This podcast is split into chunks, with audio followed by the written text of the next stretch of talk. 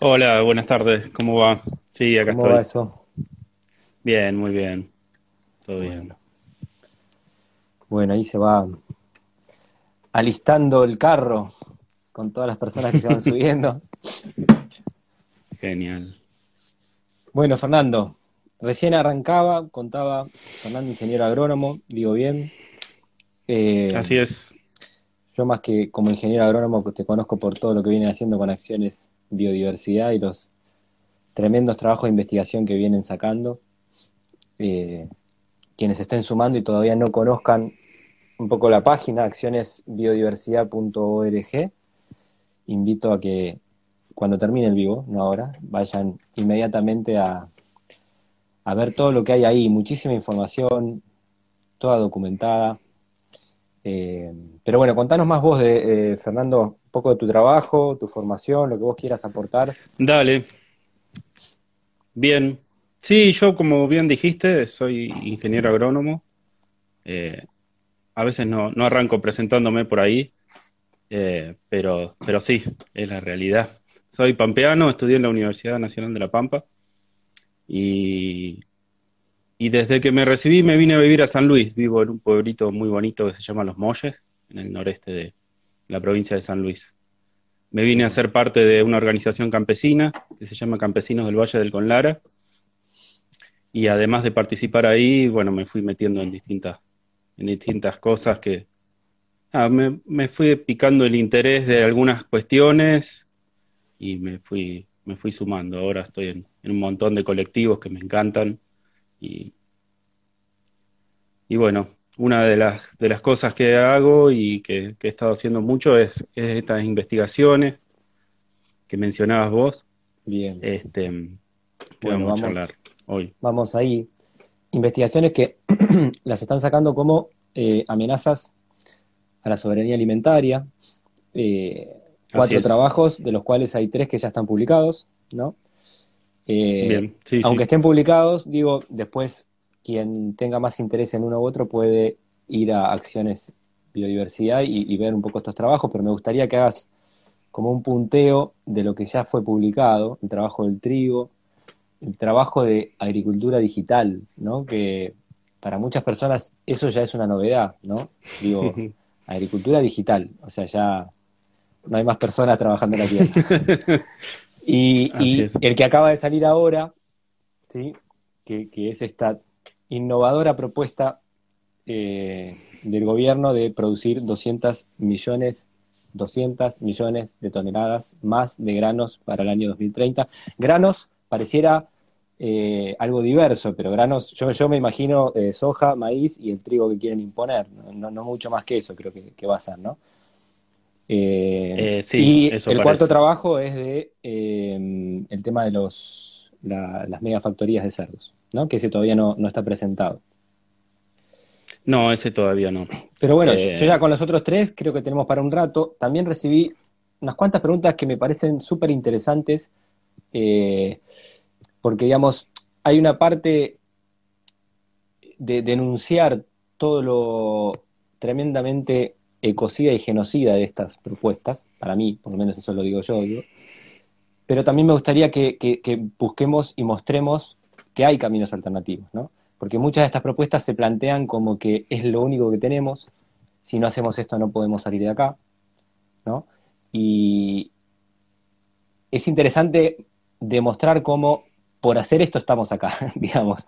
Y si seguimos haciendo claro. esto, vamos a estar cada vez peor. No es que vamos a salir de acá, porque es un cuento que yo ya lo veo hace 25 años que una y otra vez viene, ¿no? Ahora, hace poquito, imagino que vos ya lo viste, pero viste esta propuesta de los muffins de soja para una, una, una especie de acuerdo entre eh, Buenos Aires y Salta para resolver supuestamente el hambre eh, en estos lugares. Un muffin de soja transgénica, fumigada, que se va a hacer una cosa ultraprocesada. Y digo, tuvimos la campaña de soja solidaria fines del 90, año 2000, que tuvo grandes problemas después para la salud de, la población a la cual se le administró esa soja. Y volvemos, ¿no? Es como que parecemos que, que no tenemos memoria, ¿no? Pero bueno, arranquemos. ¿Por dónde te parece, Feder? Decime vos. Bien. Eh, sí, eh, La página, en realidad, la de acciones biodiversidad es la de acciones, digamos. La página donde están los informes, biodiversi eh, www.biodiversidadla, eh, como, se llama esta cuenta de, Instagram, de Latinoamérica.org. Y ahí van a poder ver un montón, mucho, mucho material. Este, el sitio tiene 20 años, más de 20 años, y bueno, es una base de datos muy interesante para usarla como buscador. Eh, yo la usé mucho, la, la, uso y la usé mucho antes de, sumarme a, participar yo de las actividades. Y ahí, además de, esta serie que vamos a conversar hoy, lo tengo en papel y lo quiero mostrar, el Atlas del Agronegocio Transgénico en el Cono Sur, que publicamos el año pasado, se puede descargar también eh, de, ahí en, la versión PDF y, pueden pedirlo también para leerlo en papel. ¿Qué es el Atlas? Em, Contá brevemente qué, es esto del Atlas del agronegocio. El, el, Atlas es un trabajo colectivo de 15 personas, más o menos, entre 15 y 20 personas, y más en realidad, pero eh, activamente, de cinco países del Cono Sur.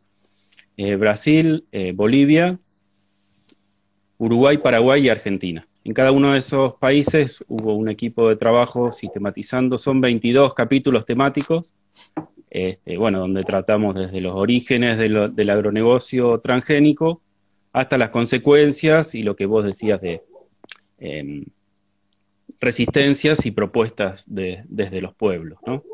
Em, y la continuación eh, de, parte nuestra, de, una parte de los que participamos del Atlas eh, para este año, eh, es esta serie de amenazas a la soberanía alimentaria, que también es como una, está, lo pueden ver en el sitio como una pestaña, eh, o el, eh, tipeando el, sitio barra, barra Atlas, pueden acceder al Atlas y barra amenazas a la, a la serie, que, como bien decía son cuatro, de las cuales tres están publicadas. el tercer informe lo publicamos ayer. Y la, y la animación, cada informe tiene, bueno, un informe, eh, un podcast eh, con entrevistas y demás, eh, una animación de un minuto aproximadamente y una bajada periodística este, de síntesis. los temas son cuatro. El, primero fue el trigo transgénico, el segundo esta propuesta de AgTech o Agricultura 4.0 o Agricultura Digital, que lamentablemente Argentina y Brasil son los países donde se está experimentando esto. Está, como decías, estamos volviendo a ver discursos y justificaciones que ya vimos en los 90, que ya vimos hace 10 años, eh, y que tienen que ver con eh, la consolidación de un sistema de agronegocios, de agricultura manejada por las corporaciones transnacionales, eh, que son unas cuantas, no tantas, eh, y siempre, o por lo menos yo o nosotros hemos, hemos hecho foco en las empresas semilleras y agrotóxicas, que son las mismas, por motivos obvios, ¿no? Porque los agrotóxicos es el conflicto más evidente y más duro y más grave de los pueblos fumigados y de los alimentos contaminados. Eh, y también por la disputa de las leyes de semilla, que, eh, es una disputa abierta, eh, donde todavía no, lograron imponer la ley de semillas que pretenden, pero están activamente intentándolo. Con el Atlas y con esta serie lo que intentamos hacer es profundizar un poco más en algunos otros actores que toman decisiones. Por una parte de, los sectores empresarios y por el otro lado eh, de los funcionarios del Estado, eh, que en algunos casos son funcionarios de turno, son funcionarios nuevos, y en otros casos no son nada nuevos y son los mismos que, bien conocemos.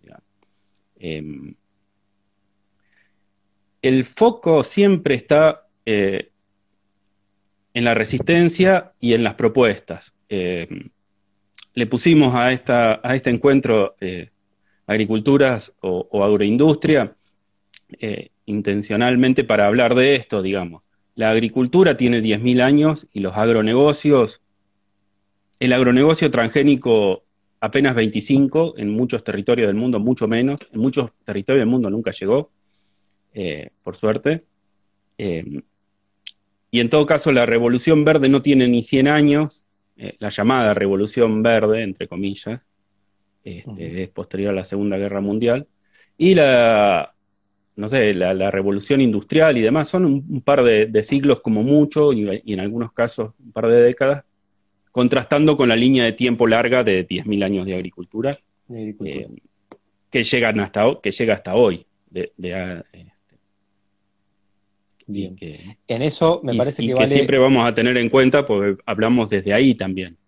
Claro. No, no, y algo que, para quien escucha y que tal vez no, conoce mucho el tema, vale eh, resaltar que em, los transgénicos tienen un desarrollo principalmente en cinco países, seis, digo, Argentina, Brasil, Estados Unidos, Canadá, India. O sea, porque a veces pareciera como que las argentinas y los argentinos que nos oponemos a este modelo genocida, eh, estuviésemos medios locos, fuésemos como hippies retrasados que quieren volver a, trabajar con la pala, eh, no sé. Eh, entonces, vale la pregunta de por qué tantos otros países en el mundo no quieren saber nada con los transgénicos, ¿no? Digo, ¿cómo es la distribución de los transgénicos en el mundo? Contalo vos que lo sabés mejor que yo. Bien, sí, sí, así como dijiste, entre esos países, Brasil, Argentina, Estados Unidos, Canadá, la India y algún otro más, bueno, el resto de los países del Cono Sur también, eh, Uruguay, Paraguay, Bolivia.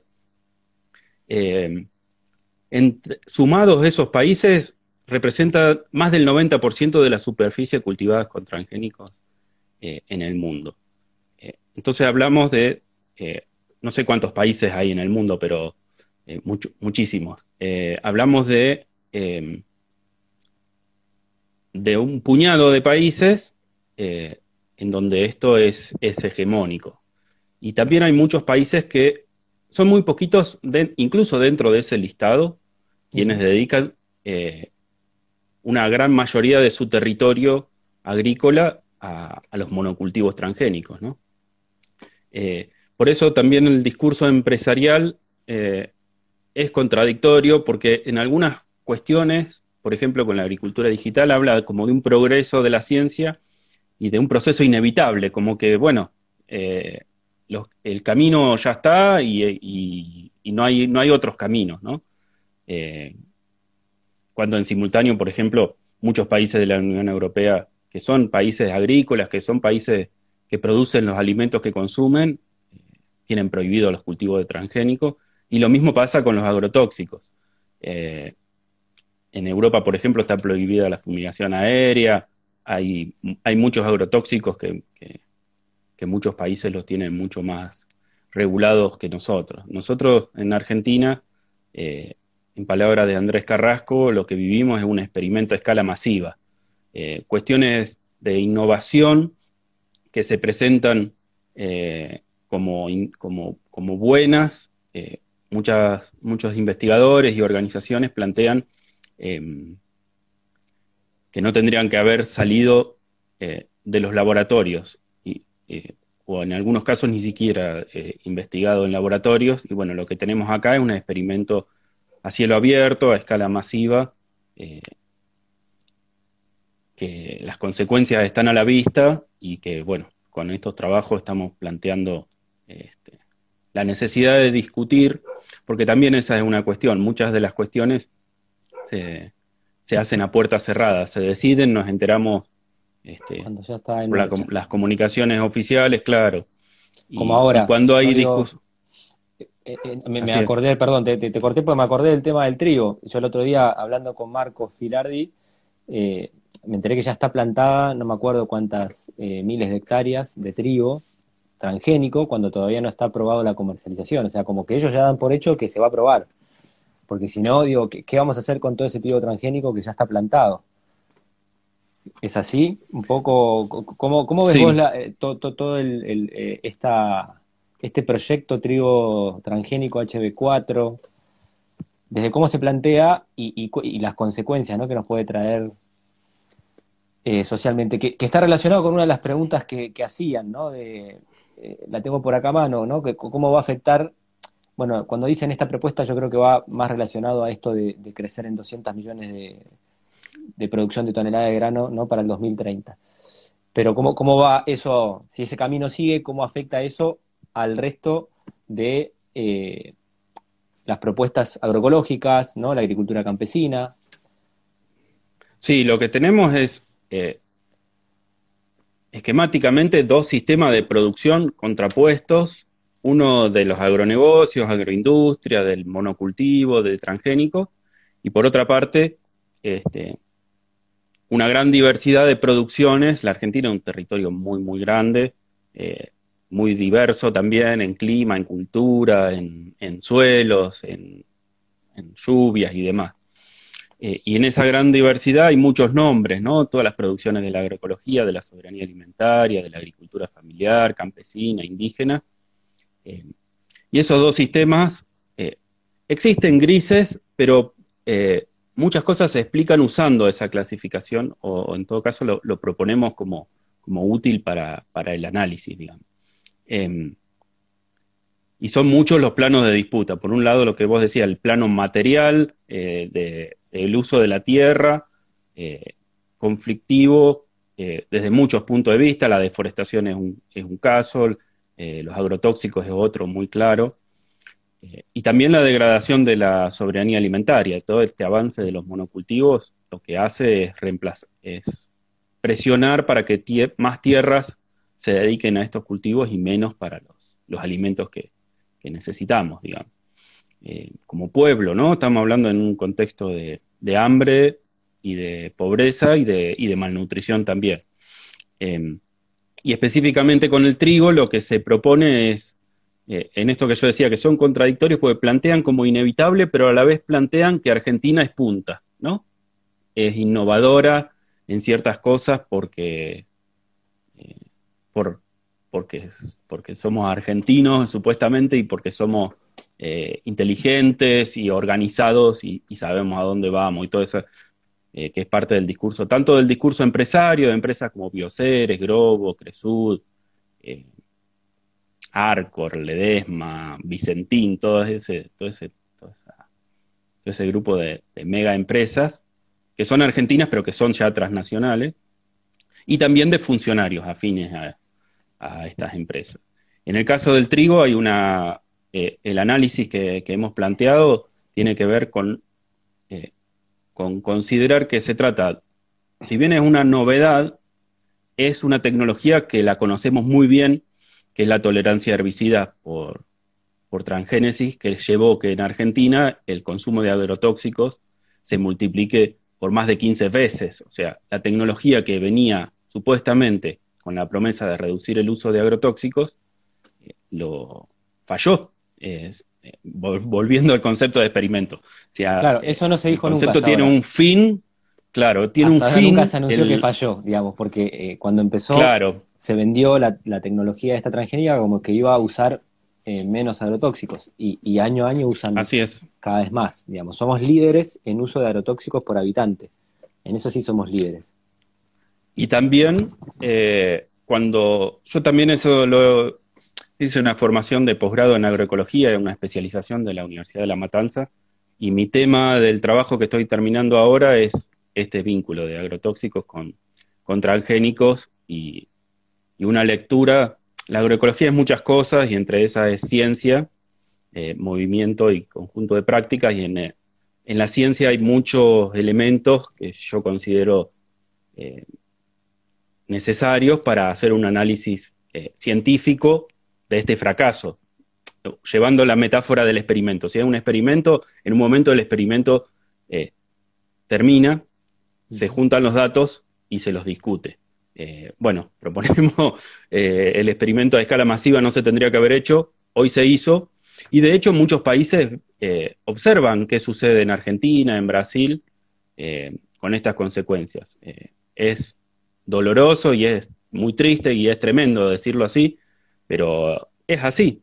Eh, datos de, contaminación, datos de esta cuestión del crecimiento en el uso de, los agrotóxicos, eh, investigaciones argentinas son, son leídas y tenidas en cuenta eh, como un adelanto de lo que puede pasar en otros territorios del mundo si se lleva a cabo las mismas, si se liberan las mismas tecnologías.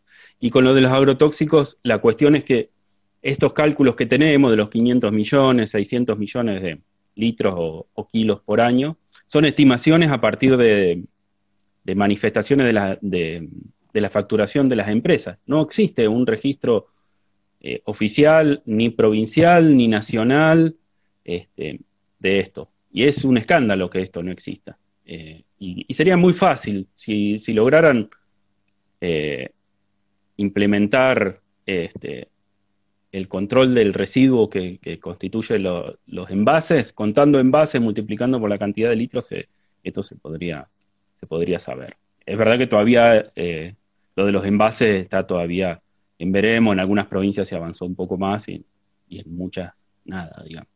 Bien. Te, te freno un segundito nomás que cuando arrancaste a hacer la comparación de agronegocio y agricultura, digo porque fue estar escuchando a alguien ahí que, por ahí no conoce tanto del tema, eh, y hablabas de Argentina como climas diversos, ¿no? Como yo, lo leo como que podemos producir de todo en distintas zonas, acompañando lo que cada zona ofrece, ¿no? A nivel clima, a nivel suelo, a nivel lluvias.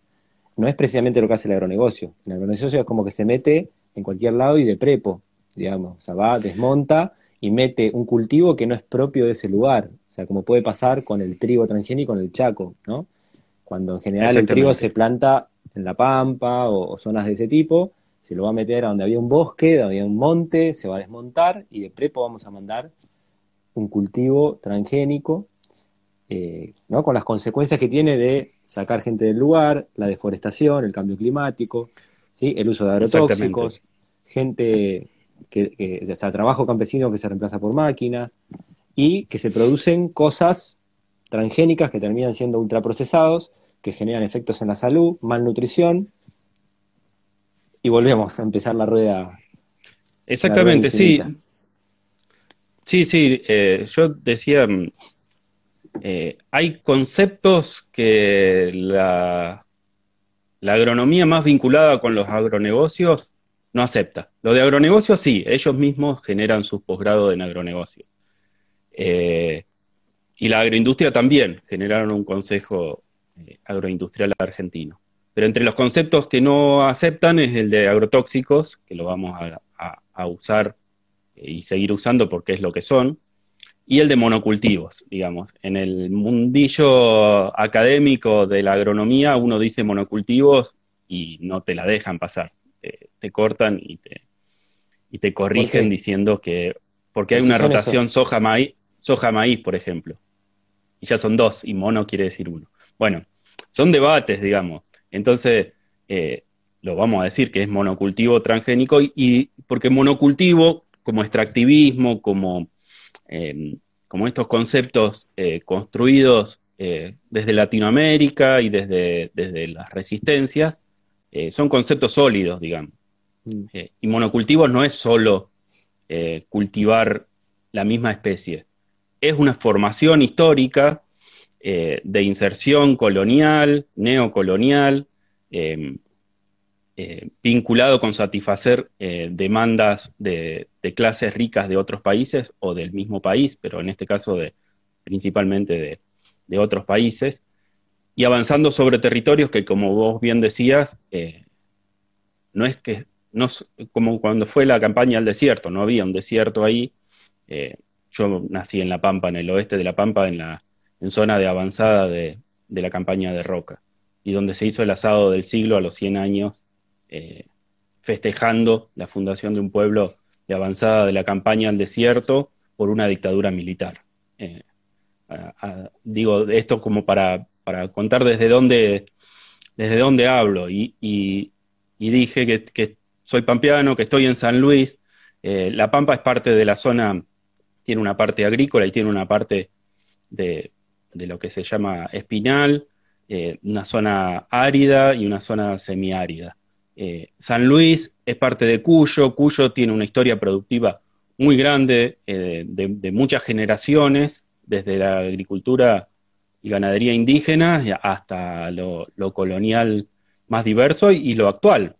em, el otro día mm, tengo la, tengo eh, soy un agradecido a la vida y tengo muchas suertes. Una de las suertes que tengo es poder viajar, hago mucho esfuerzo para, para viajar y conocer, este, eh, y como tengo intereses muy claros, eh, voy a ver cosas que, son las que me interesan. Pude, pude andar un poco por, por Catamarca y Tucumán, este, ahora, durante la, semana pasada.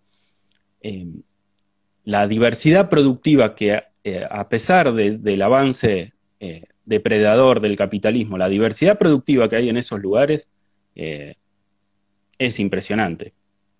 Y me pasó volver, entrar a Tucumán y llegar a un lugar de monocultivo de caña y de limón, por ejemplo, que son agronegocios, no son agronegocios transgénicos, pero sí son agronegocios y sí son monocultivos y sí son empresas concentradas, eh, y ver eh, una desigualdad social, eh, no es que la vi, hablando con gente que conoce bien ese territorio, además de la contaminación evidente, un humo tóxico durante 100 kilómetros de, de ruta. Y ese contraste está también en el lugar donde, donde vivo, donde, donde vive mi familia, que es el Valle del Conlara en San Luis. Acá está la empresa Cresuda haciendo, eh, alquilando a Monsanto y Sigenta para producir eh, híbridos de, maíz. Eh, y el contraste es muy claro con la, con la agricultura campesina de, que, tiene muchísimas generaciones, en muchos casos por ejemplo, la zona eh, cabritera, la zona de, producción caprina, eh, este, muy vinculado con la historia indígena, este, aunque no esté en muchos casos reconocida. Ese, ese contraste que, cuento de este lugar que anduve paseando y del lugar donde, donde vivo, se da en muchos otros territorios del país y, y me parece importante que sea tenido en cuenta. Vivimos en un país este, que se ha llamado macrocéfalo, que tiene una mega concentración de, población y, desde donde se generan muchas de las políticas, muchos de los discursos, muchos de donde están asentados los, medios masivos de comunicación, desde donde se definen la política educativa, las políticas sanitarias. Eh, y yo considero, nosotros, nosotras, digamos, consideramos importante eh,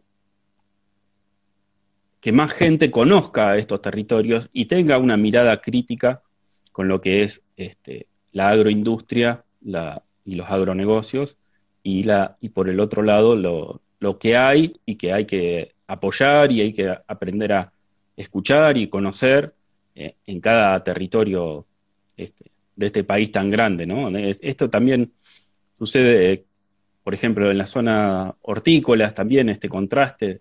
Este, bueno, en todo, y en la, en la pampa húmeda, por supuesto, que es algo que yo eh, conozco menos. Eh, si bien lo, estudié mucho en la facultad, eh, desde una universidad periférica a la pampa húmeda, como es la Universidad de La Pampa, y después viniéndome para acá. sí llegan hasta acá esta, la cuestión de los monocultivos con sus agrotóxicos y con, con sus transgénicos, pero quizás el contraste es distinto a, al de la zona que se llama zona núcleo, ¿no? ¿Qué, es, eh, Fer, esto de agricultura digital? ¿Qué, es lo que trae? Bien, eh, nosotros decíamos eh, nuevas tecnologías y viejas promesas. Por una parte, es una continuidad muy fuerte de... son las mismas empresas que desarrollaron los agronegocios, que como bien decías vos antes, se tendrían que empezar a hacer cargo de, los desastres que se, se generaron. O sea, por ejemplo, las empresas semilleras, las empresas de agrotóxicos, que muchas veces son las mismas, eh, las empresas de la ganadería industrial, de la, perdón, sí, de la ganadería industrial, de genética, de las farmacéuticas también, que es un actor muy importante, las de maquinaria agrícola, que son actores sumamente concentrados y muy, muy poderosos y que definen políticas este, para todo el mundo y sobre todo para los países que, compran cada tecnología que sale como, como la Argentina, em, con el condimento de eh, una serie de empresas que nunca participó de la, de la, producción de alimentos, como son las empresas de las grandes transnacionales de las comunicaciones, Google, Amazon. Bueno, Microsoft, eh, a través de la Fundación Bill y Melinda Gates, ya trabaja, eh, ya tiene una propuesta de apoyo a los agronegocios en África de, décadas, digamos. ellos sí trabajan sobre el sistema agroindustrial. Pero en el caso de, otras empresas concentradas de comunicaciones, están, están entraron y están entrando eh, con una propuesta muy concreta que tiene que ver con la automatización de procesos este, de manejo de cultivos y de manejo de animales, y con todo este mundo de, las, de los algoritmos, de las nubes de datos. Eh, hay un informe, nosotros hicimos el informe, citamos eh, como, una, como un informe clave, un informe del ETC Group, que se llama mm, La insostenible agricultura 4.0, que hizo Pat Mooney, un investigador súper interesante de, Canadá, que es eh, fundador del, ETC Group. Y ellos clasifican las tecnologías en tres, en tres grupos, la de hardware, todo lo que es drones, las nuevas maquinarias, la de agricultura de precisión, eh, chips, que se ponen en animales, bueno, todo ese, todo ese, todo ese, mundo que es lo más eh, visible, eh, fumigadoras para invernaderos, bueno, un montón, sensores de mm, para humedad de suelo, por ejemplo, de temperatura y, otras variables climáticas. Después, eso es lo que es hardware, ¿no? Todo lo que es software vinculado a esto, a, a las grandes nubes de datos y a los algoritmos, que está súper concentrado eh, el almacenamiento y, el procesamiento por un puñado de, empresas. Em, y las de las financieras, las fintech que les dicen, que tiene que ver con monedas digitales, eh, blockchains, que es como una forma eh, que se está imponiendo de que reemplaza los los manejos contables, ¿no? La, administración y demás. Son eh, programas que manejan este, información de, sobre procesos y que van eh, eh, generando y sugiriendo decisiones empresariales a partir de, datos. todo esto, muchas de estas ya están, otras están en el discurso y ahí está lo de... Mm, eh, ahí, bueno, en el informe también lo citamos, lo que dijo Guillermo Folguera en el libro, eh, de la cuestión del lenguaje publicitario, ¿no? De esta cuestión de eh, mostrar las cuestiones como grandes soluciones y negar, no hablar, hacer silencio sobre las consecuencias negativas de la implementación de, de tecnologías. Como son muchas, se podrían analizar tecnología por tecnología, eh, que en todo caso es interesante y un trabajo técnico bastante tedioso en algunos casos, porque, eh, porque son cosas nuevas de las que no se sabe demasiado. Eh, pero en todo caso, el análisis que nosotros proponemos de la mano de, las conclusiones de este informe del ETC Group tiene que ver con decir, bueno, pasando en limpio, lo que están proponiendo es una profundización de los monocultivos de los agronegocios. Eh, específicamente con los transgénicos para la Argentina y con esta otra novedad que, pretenden instalar, que es la edición genómica, que, eh, que, pretenden no ser regulados como si fueran transgénicos, lo cual eh, es una barbaridad. Entonces tenemos un montón de tecnologías que todavía algunas están en desarrollo, otras están y los productores, productoras de los agronegocios todavía no las compran porque les parecen caras, porque no les interesan. Eh, los agronegocios en Argentina muchas veces están manejados por personas eh, conservadoras que van a, van lo seguro.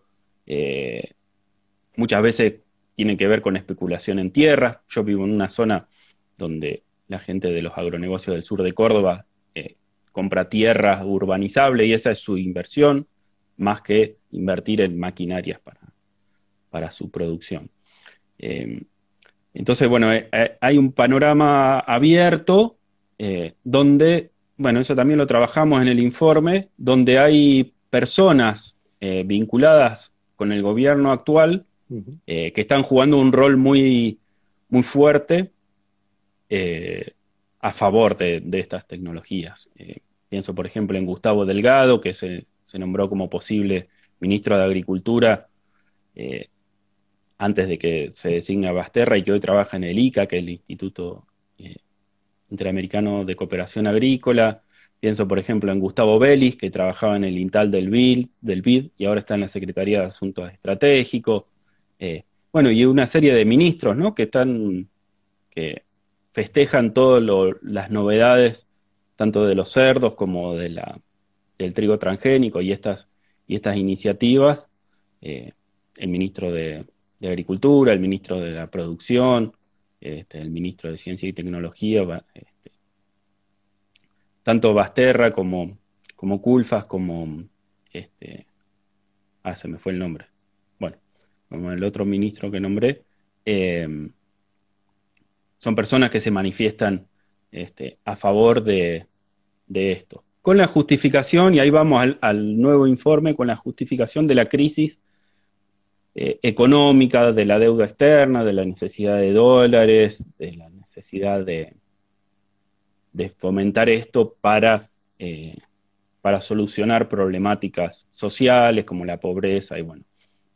Eh, claro, son, un montón, son un montón de debates complejos tenemos 25 eh, años de, los mismos discursos en ese sentido, digo, porque cuando arranca este modelo y, cada X años se vuelve a repetir lo mismo, de que con esto se van a, generar un montón de dólares y se va a solucionar la pobreza y se va y los índices de 30 a 50% de pobreza va, suben y bajan, pero siempre están.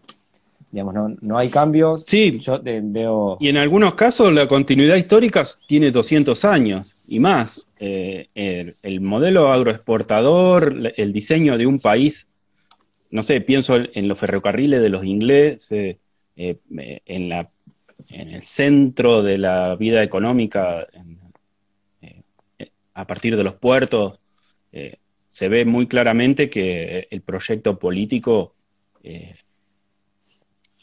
se instaló y tiene continuidades, digamos. Y vas a comentar de esta, de esta última propuesta innovadora de aumentar la producción a 200 millones de, granos para el 2030. O sea, yo me imagino que la Argentina va a estar toda devastada y toda producida por transgénicos, porque para llegar a esa cantidad, actualmente cuánto se producen, para dar una, una relación entre lo que se produce actualmente y hacia dónde quieren ir en menos de 10 eh, años, digamos. Lo que dice el anexo de la resolución eh, es 140 millones. Eh, la verdad, yo no, para los números de memoria no soy muy bueno. Creo que son 140 millones y se pretende este, aumentar en 60 millones. Esto, en este contexto, o sea, en el informe lo que hacemos es, una resolución muy cortita que, se publicó eh, con esta cuestión del lenguaje político publicitario, eh, de, decir, bueno, tomamos la decisión de ir por la producción y, bueno, vamos a poner la Argentina de pie, esto es literal, así se llama la resolución, eh, a partir del desarrollo agroindustrial en lo político tiene que ver, por un lado, con el contexto de crisis económica em, y también con una disputa con el sector de los agronegocios que, eh, histórica de que tiene que ver con la, mesa de enlace y demás. Eh, bueno, el intento político es conformar un consejo agroindustrial eh, que incluye otros actores y que tiene algunos otros intereses. Otros, muchos, son los mismos. ¿eh? son las mismas, em, son los mismos intereses empresarios y las mismas propuestas este, políticas. Eh, y bueno, viene de la mano de las AgTech, de esta, de esta agricultura digital, y lo que proponen eh, como forma de aumentar la producción no es la deforestación, que no la mencionan, pero que sabemos que la tienen en cuenta, que, tienen capacidad todavía de arrasar más monte y bosque nativo y, pastizales eh, para, sus cultivos de monocultivos de grano. Em, y una cosa que sí mencionan es avanzar sobre eh, la zona de restricción a, fumigación con agrotóxicos. No dicen la palabra agrotóxico, por supuesto. Eh, y la palabra literal que usan, claro, y la palabra literal que usan es la recuperación de tierras. Eh, como si las zonas de restricción a agrotóxicos fueran tierras perdidas. otra vez, digamos, las palabras, ¿no? el desierto. Esas zonas que, hay actualmente, digo, hay un pueblo, hay una comunidad, hay una escuela. y en muchos casos, exactamente. En muchos casos, claro, en, Argentina tenemos eh, muchísimas, muchísimas hectáreas donde hoy, por fallos judiciales, en, San Luis tenemos una ley provincial del año 2016, hay ordenanzas municipales, en, sobre todo en las provincias más fumigadas, en Córdoba, Buenos Aires, Santa Fe, entre Ríos, eh, pero también en muchas otras provincias. Bueno, y yo lo, que conozco y que participé es la ley provincial de acá de San Luis, de 2016, que pone distancias de, de 1500 metros eh, de restricción a cualquier agrotóxico, y la de La Pampa, que pone 500 metros, que esa es más, más nueva, que, este, que también pude participar un poco en ese, en ese trabajo sea tanto por, y también por fallos judiciales, que acá también trabajamos un fallo, eh, trabajamos una, acción legal eh, en el año 2013. Sea por fallos judiciales, sea por ordenanzas, sea por leyes provinciales, es muy grande la, superficie sumada de muchos pueblitos y ciudades este, de todas estas provincias que nombré y de otras, donde hoy está, está prohibido y donde la propuesta muy concreta en muchos de esos territorios es la producción agroecológica y la producción diversa de alimentos, los mercados de cercanía, las ferias, todo eso que, sabemos que está creciendo mucho y que está buenísimo. Bueno, eh, la propuesta desde arriba, otra vez, sin discutir con nadie, eh, sin discutir con los pueblos fumigados, sin discutir con las organizaciones de consumidores, sin discutir con la academia crítica, sin discutir con los gobiernos provinciales, sin discutir en la legislatura, es eh, recuperar para la agroindustria eh, todas esas hectáreas, que se estiman entre medio millón y un millón de, hectáreas. Eh, así de, así de, claro lo plantean y así de grave es. no sé, yo trabajo un montón de estos temas desde hace muchísimos años. El nivel de, discusión pública que tuvo el trigo transgénico y, la, y el acuerdo porcino, yo no me... No, no, a, nivel masivo, ¿no? Eh, pero sí a nivel local lo ha tenido los agrotóxicos, sin duda, eh, en muchos pueblos fumigados. Eh, en ese contexto, en un contexto de pandemia, que las propuestas sean la agricultura digital, el trigo transgénico, los cerdos y recuperar hectáreas para, producir monocultivos de granos es, eh, tremendo. sí. Te, junto dos preguntas que, hicieron, nos van quedando 12, 15 minutitos. Eh, por un lado dicen, es posible una salida no extractivista de la crisis, ¿no? Y, esto lo vinculo con otra pregunta porque también eh, dicen eh, cómo lograr buenos ingresos para los productores, ¿no? Porque hay esa fantasía como el agronegocio te da muchos millones y la agricultura convencional no, rinde supuestamente, ¿no? hay, toda una, historia detrás de eso. Sí, sí, la, eh, la salida al extractivismo eh, es urgente eh, y, están planteados los caminos. en todos los territorios del país hay, existe diversidad de producción, existe diversidad de semillas, existe una alucinante diversidad de saberes este, y de experiencias productivas, experiencias comerciales, mucho conocimiento. Eh, y lo que hay que hacer es atender esa, aprovechar eso, esa semilla, esa, esas personas, ese conocimiento, eh, esa experiencia para, producir alimentos. Esa es la cuestión, porque el, gran verso de los agronegocios es que producen alimentos.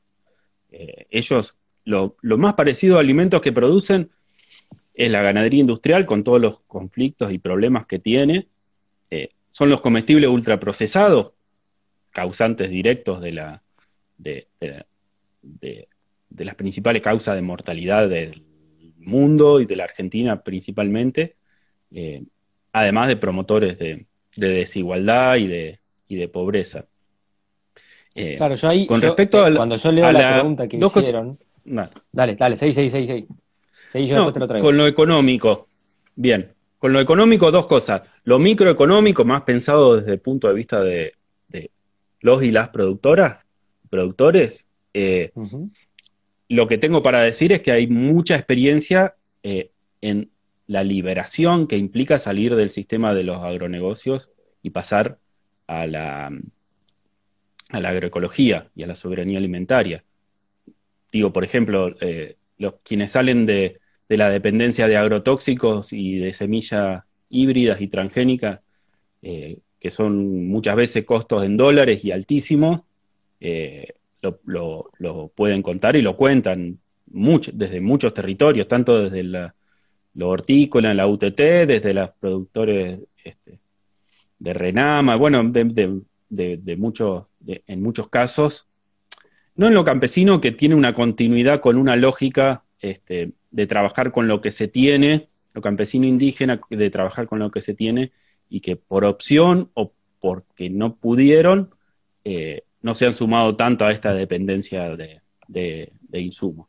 Eso desde lo microeconómico, digamos, pensado desde, un, desde una unidad productiva. Y desde lo macro, lo que tenemos para decir, el otro conflicto eh, grande eh, histórico de debate es el conflicto de Vicentín que derivó en el, debate por, el, por, los puertos, por el río Paraná, por la llamada hidrovía.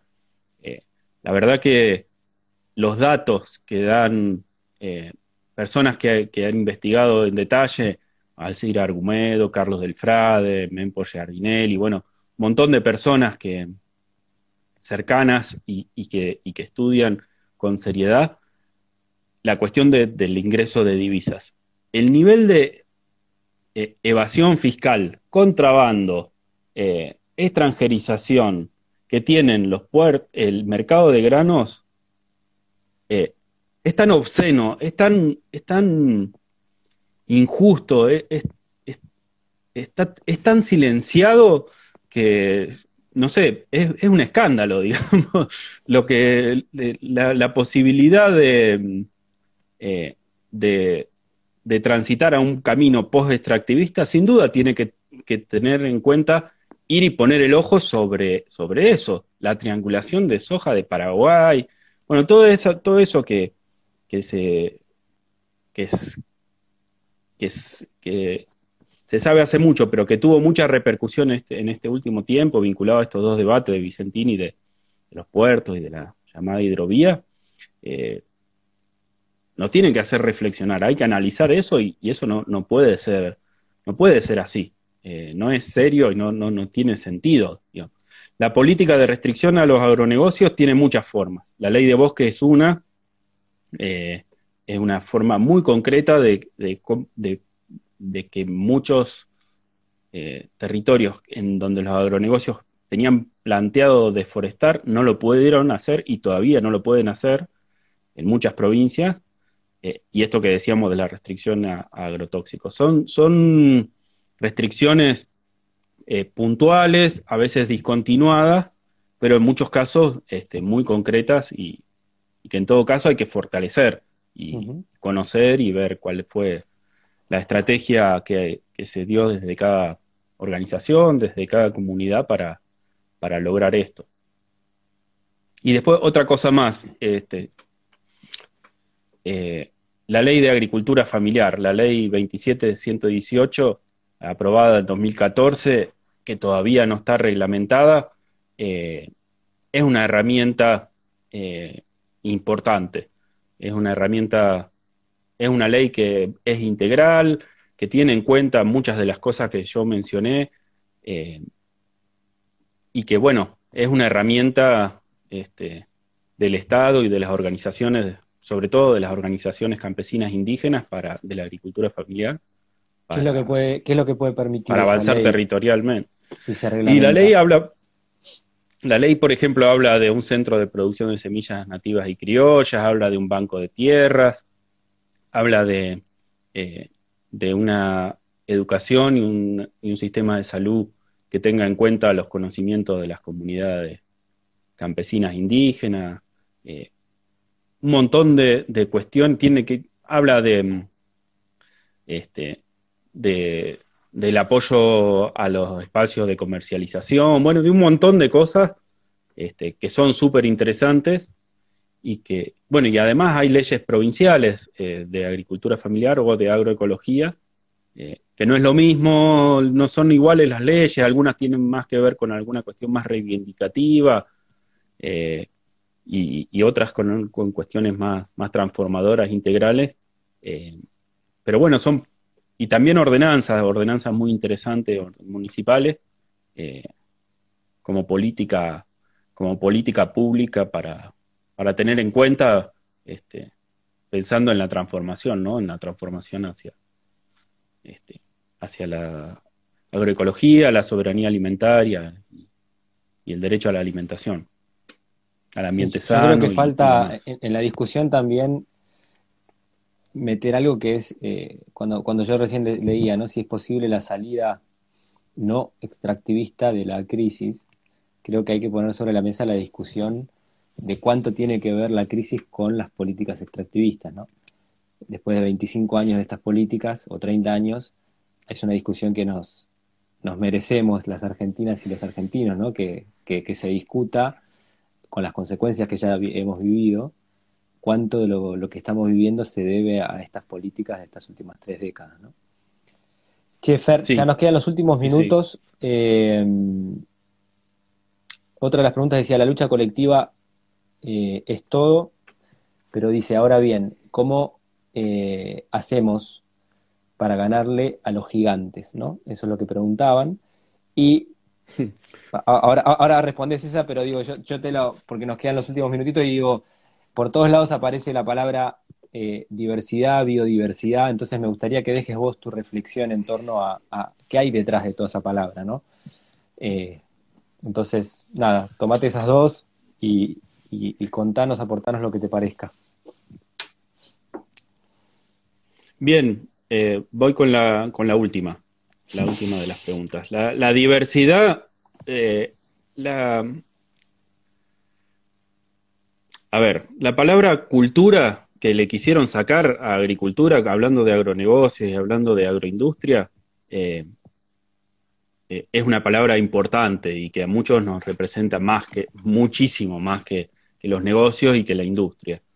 Eh, el valor principal de la cultura es la diversidad, la diversidad cultural y de la agricultura también, la diversidad la diversidad de saberes, la diversidad de historias, eh, la diversidad de semillas, la diversidad de los ecosistemas.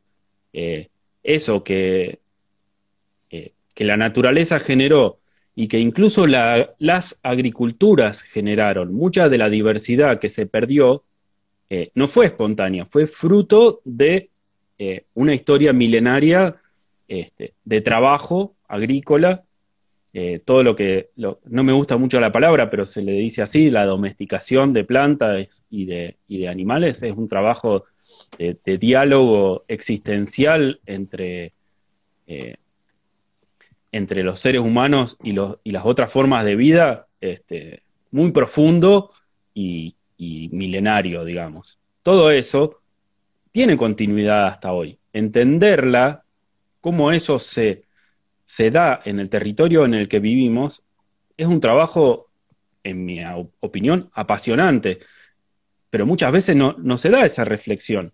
eh, se repiten este, cuestiones este, simplistas este, que tienen que ver con el pensamiento único. En eso sí son coherentes, digamos. los monocultivos eh, tienen que ver con una visión reduccionista, simplista y negadora de la diversidad, racista en muchos casos, eh, y, y que ignora y desprecia lo que no conoce, en, definitiva, y lo oprime, digamos, y lo, y lo busca destruir y reemplazar. Y la primera de las dos preguntas, ahora en este momento se me fue. No, digo, decían de... Ah, cómo derrotar a los gigantes. Exacto. O sea, como la lucha es colectiva, pero de alguna manera pedían tu reflexión en torno a, bueno, ¿qué hacemos? Sabemos que la lucha es colectiva, bueno, Mira, ¿qué? Sí, la, la, yo entiendo que eh, hay muchos de estos debates eh, que se están dando y, eso me parece fundamental. Eh, ¿Cuál sería la forma, o sea, de, derrotar a los gigantes? Es, en principio, intentar frenarlos y ver dónde quieren avanzar y tratar de que no avancen. estas dos formas de la ley de bosque y de los agrotóxicos son dos que yo mencioné hay muchas otras, la ley de etiquetado frontal de advertencia e, es, una muy clara, que, parece ser una muy eh, tibia forma de incidir, pero cuando vemos la reacción eh, de la industria en contra, nos da una dimensión eh, de que estamos hablando de algo muy grande y que, que, no están dispuestos a perder este, dinero ni poder este, desde las empresas. Yo que, me formé en agronomía, que me vine a ser parte de una organización campesina, muchas de las cosas que veo son eh, desde, este, desde este lugar, digamos, desde, las organizaciones de productores y productoras, desde la recuperación de los saberes y desde las propuestas productivas. Ahora bien, la alimentación es algo mucho más grande y que implica a la totalidad de, las personas. Eh, de la, y, y, por lo tanto a la totalidad de las organizaciones, de, de los territorios. Este, yo, no sé, pienso en, movimientos sociales, pero también pienso en sindicatos, en partidos políticos. Y la Argentina en eso, este, recuperando algunas discusiones que tuvimos con, este, comparando eh, países para el trabajo del Atlas, la Argentina al día de hoy tiene dos herramientas de transformación, de autotransformación social fundamentales, que es el sistema público de educación, fundamental eh, tener una propuesta eh, política de cuestionamiento a los agronegocios en todos los, y, de propuestas desde, la diversidad alimentaria en cada uno de, de los niveles de la educación formal. También la no formal, pero de la educación formal me parece este, fundamental analizar, eh, analizarlo.